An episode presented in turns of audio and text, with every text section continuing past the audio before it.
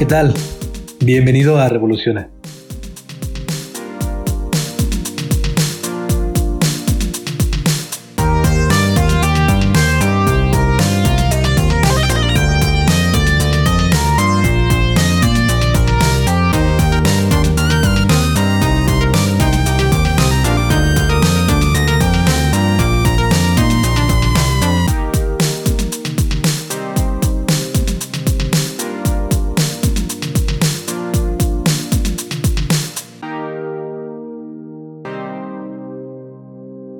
Hola, ¿qué tal? Bienvenidos nuevamente a este podcast titulado Revoluciona.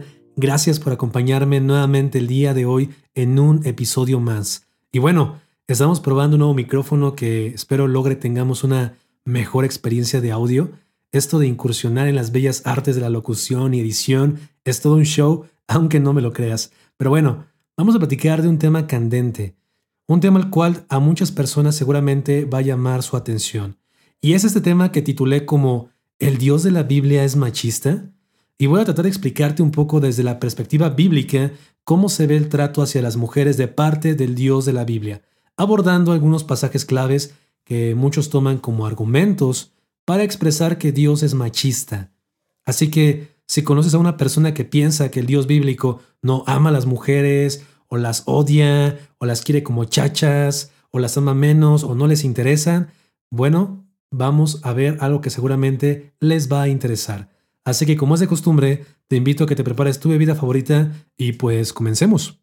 Abriré este episodio explicando un concepto que nos será útil el día de hoy, la hermenéutica. La hermenéutica es una disciplina que tiene como objetivo interpretar y explicar, de acuerdo a diferentes rubros, de forma analítica un texto. Es un método que se empleó en diferentes escuelas griegas y esta disciplina, mayormente usada en la teología, nos ayuda a fijar principios y normas bajo las cuales un texto es interpretado de forma adecuada. Y bueno, eso cómo se come o más precisamente, ¿para qué me sirve? ¿Qué tiene que ver con el episodio del día de hoy? Bueno, no te me desesperes. Es importante tener este concepto bien claro porque precisamente hay cosas que en la Biblia son difíciles de entender. A lo largo de la historia se ha usado la Biblia y el nombre de Dios como justificación y como una razón para cometer muchísimos actos que son condenables o son completamente antibíblicos. Por ejemplo, se utilizó la Biblia para justificar el papado, o qué tal justificar la esclavitud, o qué tal justificar las conquistas, o justificar el robo de la iglesia tradicional hacia la gente más pobre con lo que se llaman indulgencias. Y para los fines prácticos del episodio del día de hoy, el machismo hacia la mujer. Y te voy a poner un ejemplo. Éxodo capítulo 32, verso 26 y 27 dice así. Así que se paró a la entrada del campamento y gritó, Todos los que estén de parte del Señor, vengan aquí y únanse a mí. Y todos los levitas se juntaron alrededor de él. Moisés les dijo, Esto dice el Señor, Dios de Israel, cada uno de ustedes tome ahora su espada, recorra el campamento de extremo a extremo y maten a todos, incluso a sus hermanos, amigos y vecinos. ¡Sas! Por lo tanto, si tomáramos esto de manera literal, sin entender el contexto, podríamos decir hoy en día algo como esto. ¿Ahora lo ven, hermanos? ¿Quién está con el Señor? Levante la mano. Los que estén con el Señor entonces tienen que matar a sus hermanos o vecinos. ¿Quién dice amén?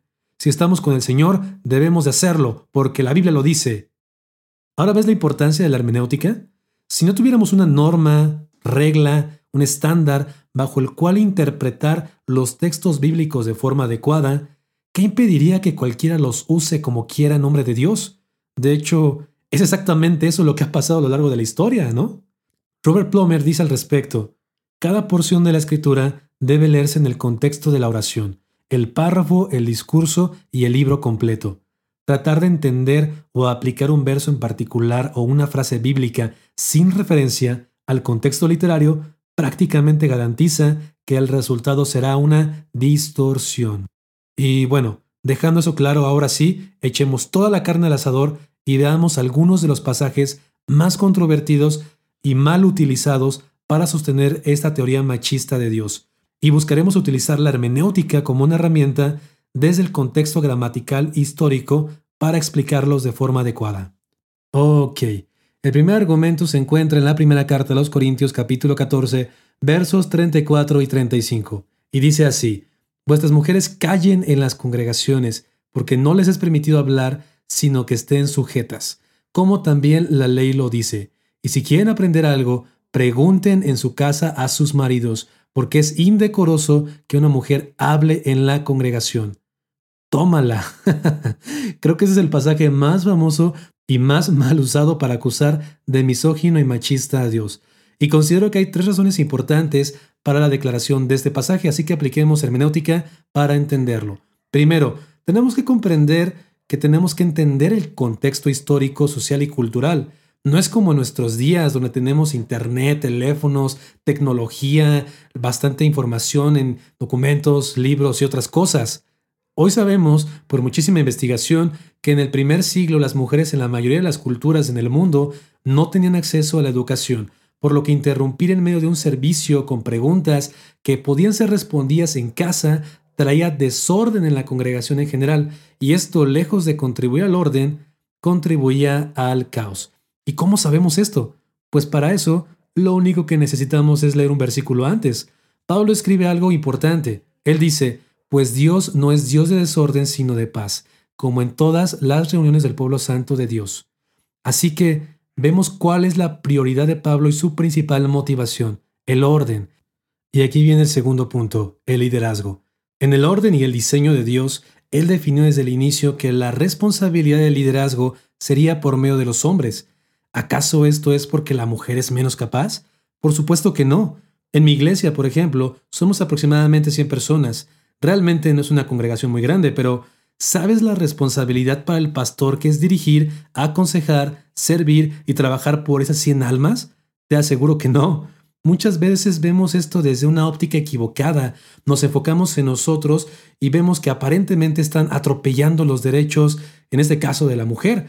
Pero esto no es una cuestión de derechos para nada, sino de roles que Dios definió para ambos géneros.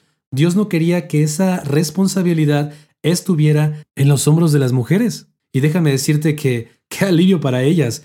Todo el mundo lo ve horrible hasta que empezamos a hablar de tener que rendir cuentas a Dios por esas responsabilidades. Es ahí cuando te aseguro que muchas personas que hoy se quejan de un supuesto trato preferencial hacia los hombres seguramente bajarían la mano. ¿Y esto quiere decir que las mujeres son menos fuertes o menos inteligentes? La respuesta es otra vez no. Hay varias mujeres inteligentes, sabias, capaces y brillantes en las escrituras. Mujeres con posiciones honorables y de alta estima.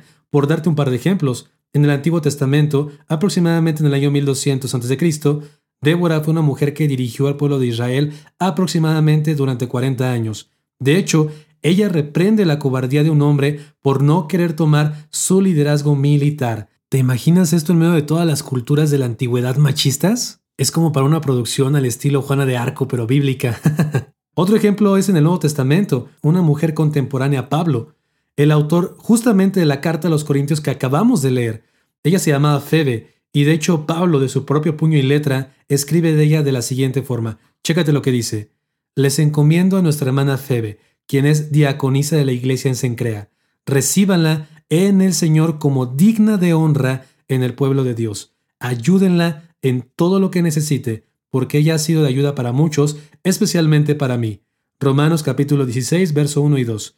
Para los que no sepan, un diácono o diaconisa era una posición altamente honorable. Esta posición tenía tareas administrativas y de enseñanza dentro de la iglesia. ¿Tú crees que si Dios fuera machista, permitiría que una mujer ocupara tal cargo?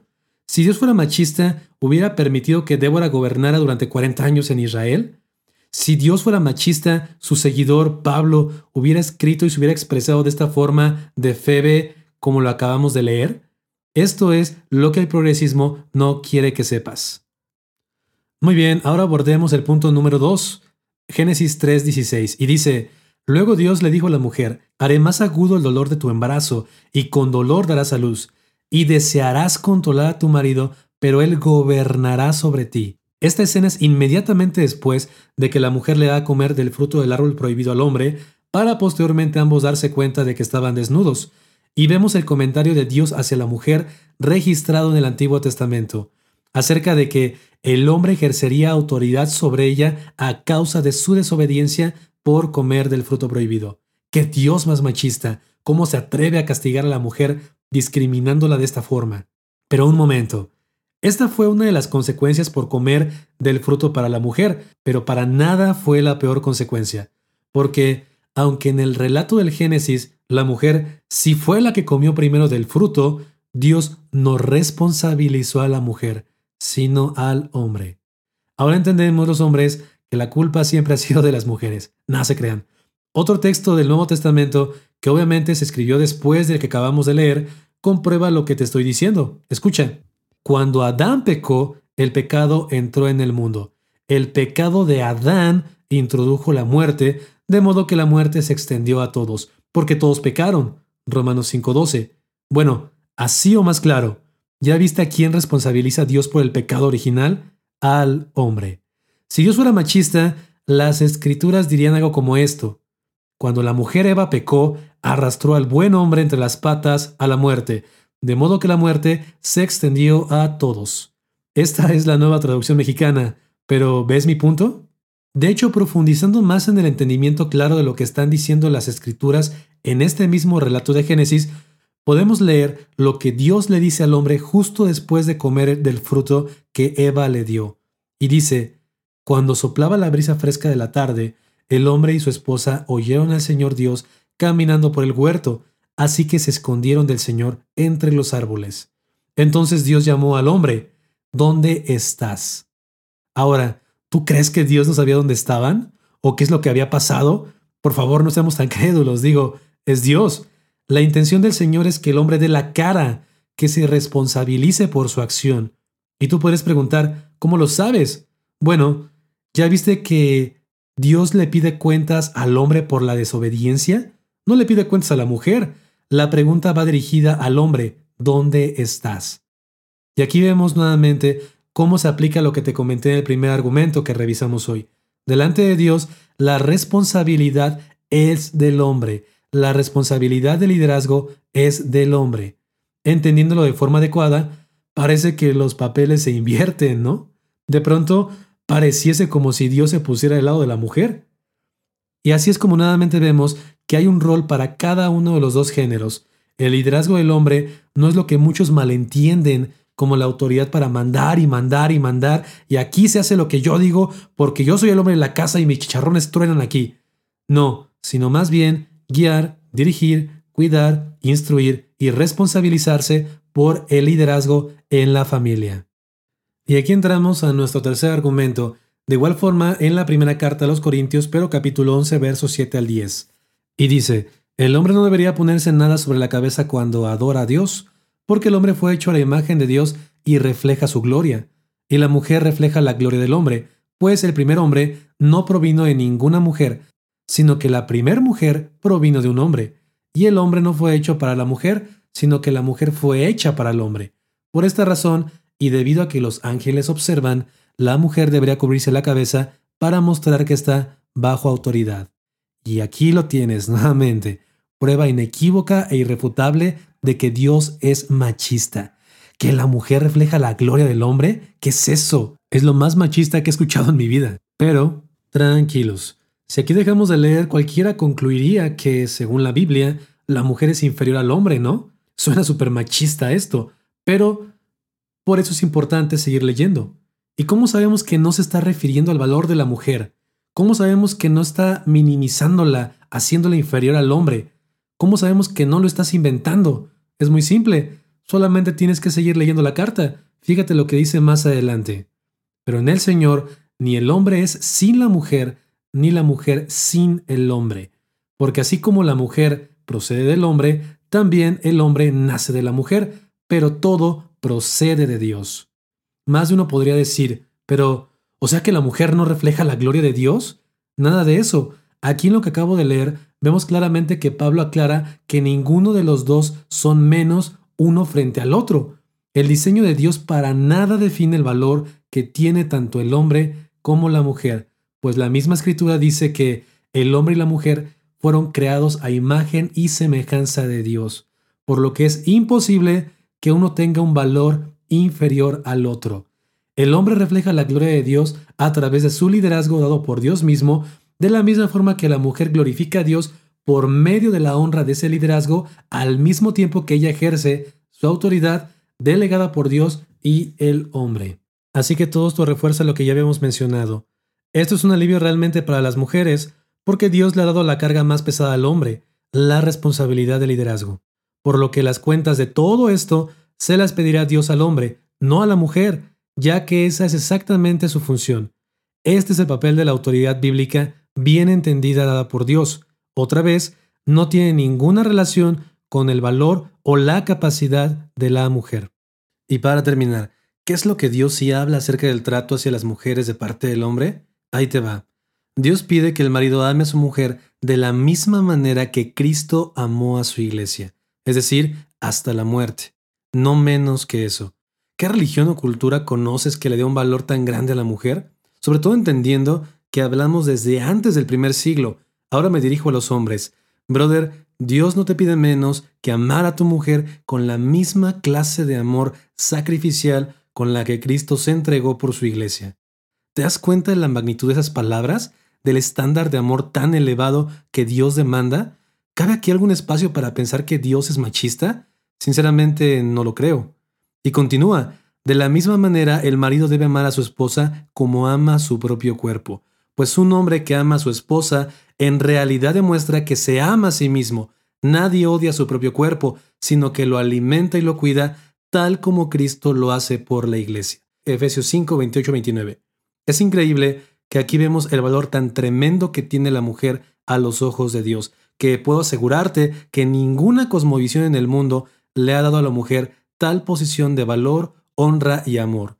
Desde la perspectiva cristiana, el matrimonio es la unión de dos personas que hacen una sola, de modo que el valor de ellos no puede ser de ninguna forma inferior entre sí, pues ellos ya son una sola persona, ninguno de los dos puede valer menos que el otro. Si aún no te convencen estos argumentos, ¿qué tal el siguiente? Por cierto, el autor nuevamente es Pablo. Yo sé que lo vas a soñar, pero observa lo que él comenta acerca del valor que tienen todos los seres humanos delante de Dios. Pues todos ustedes son hijos de Dios por la fe en Cristo Jesús. Ya no hay judío ni gentil, esclavo ni libre. Ya no hay hombre ni mujer, porque todos ustedes son uno en Cristo Jesús. Gálatas 3, 26 y 28. ¿Qué es esto sino gracia que asombra? Desde la antigüedad, el mismo Dios que le ha dado un valor tan profundo e igual a todas las personas, un valor que dignifica completamente a cualquier ser humano, absolutamente a todos, sin excepción, hombres, mujeres, siervos y libres, porque todos son exactamente igual de dignos delante de Él. Y finalmente, observemos el ejemplo por excelencia del cristianismo, al Dios encarnado, a Jesucristo. Hay un pasaje muy famoso, y este lo puedes encontrar en Juan capítulo 8, y en ese narra que los maestros de la ley religiosa le trajeron a Jesús a una mujer que había sido sorprendida en adulterio. La acusaron de adúltera y le dijeron a Jesús, Oye Jesús, tú eres bien moral, ¿no? Esta mujer acaba de ser sorprendida en adulterio. La ley dice que la apedremos. ¿Qué dices tú? Ahora, piensa en esto antes de ver la respuesta. Para que adulterio se requieren dos personas, ¿no? Entonces, ¿por qué los fariseos solamente trajeron a la mujer? Ellos fueron muy cuidadosos al elegir a la mujer.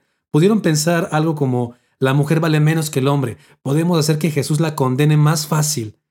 Estos tipos exhibieron a una mujer delante de una pequeña aglomeración de personas buscando que Jesús dijera algo como, sí, pues es mujer y adulteró, entonces tienen razón, hay que apedrearla. Pero Jesús responde como ninguno lo esperaba. El que de ustedes esté sin pecado, corra, arroje la primera piedra. ¿Y sabes qué? ninguno lo pudo hacer. Lo más impresionante de todo esto que te acabo de mencionar es la interacción de Jesús con la mujer, porque cuando Jesús ve a la mujer humillada, lastimada y avergonzada, a pesar de que realmente sí había buenas razones para sentirse así, Jesús la mira con compasión y le dice, ¿Dónde estaban los que te acusaban? ¿Ninguno de ellos te condenó? Ella le respondió, Ninguno, Señor. Y Jesús le dice, Yo tampoco te condeno. Vete y no peques más. ¿Y qué decir cuando Jesús resucitó? A las primeras personas a las que se le mostró resucitado fue a las mujeres. Cualquiera en el primer siglo diría, ¿cómo se te ocurre hacer eso, Jesús? ¿Por qué no escogiste a personas que gozaran de credibilidad como un hombre? Si tú personalmente en el primer siglo tuvieras que decidir a quién te vas a mostrar primero después de resucitar, muy probablemente no hubieras elegido a las mujeres, porque ellas en el primer siglo no tenían voz delante de los hombres. De hecho, cuando las mujeres van a anunciarle a los discípulos la resurrección de Jesús, ellos no les creen. ¿Por qué entonces Jesús no eligió mejor mostrarse primero a los discípulos hombres? Muy interesante. Creo firmemente que Él decidió honrar a las mujeres que fueron a buscarle, mostrándole primero a ellas el acontecimiento más impactante de todo el universo.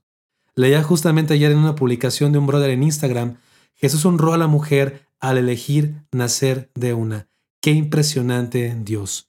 Concluyendo, el hecho de que la Biblia sea mal usada para justificar actos como la guerra, el terrorismo o el machismo no quiere decir en absoluto que Dios esté de acuerdo con esa forma de pensamiento o acciones. Te acabo de demostrar en unos versos todo lo contrario. Recuerda que para eso tenemos herramientas para entender un texto. Dicen por ahí coloquialmente que un texto fuera de contexto se convierte en un pretexto. Y definitivamente la historia prueba que esto es así. Y bueno, hasta aquí dejaremos el episodio del día de hoy de Revoluciona. Obviamente no podemos hablar de todos los textos que se utilizan como argumento, ni podemos dar en este espacio todas las respuestas, pero búscame en Instagram como Revoluciona y si tienes alguna objeción, ponla ahí. Con mucho gusto buscaré responder a ella. Mientras tanto, nos veremos por aquí en el próximo episodio de Revoluciona. Hasta entonces, paz.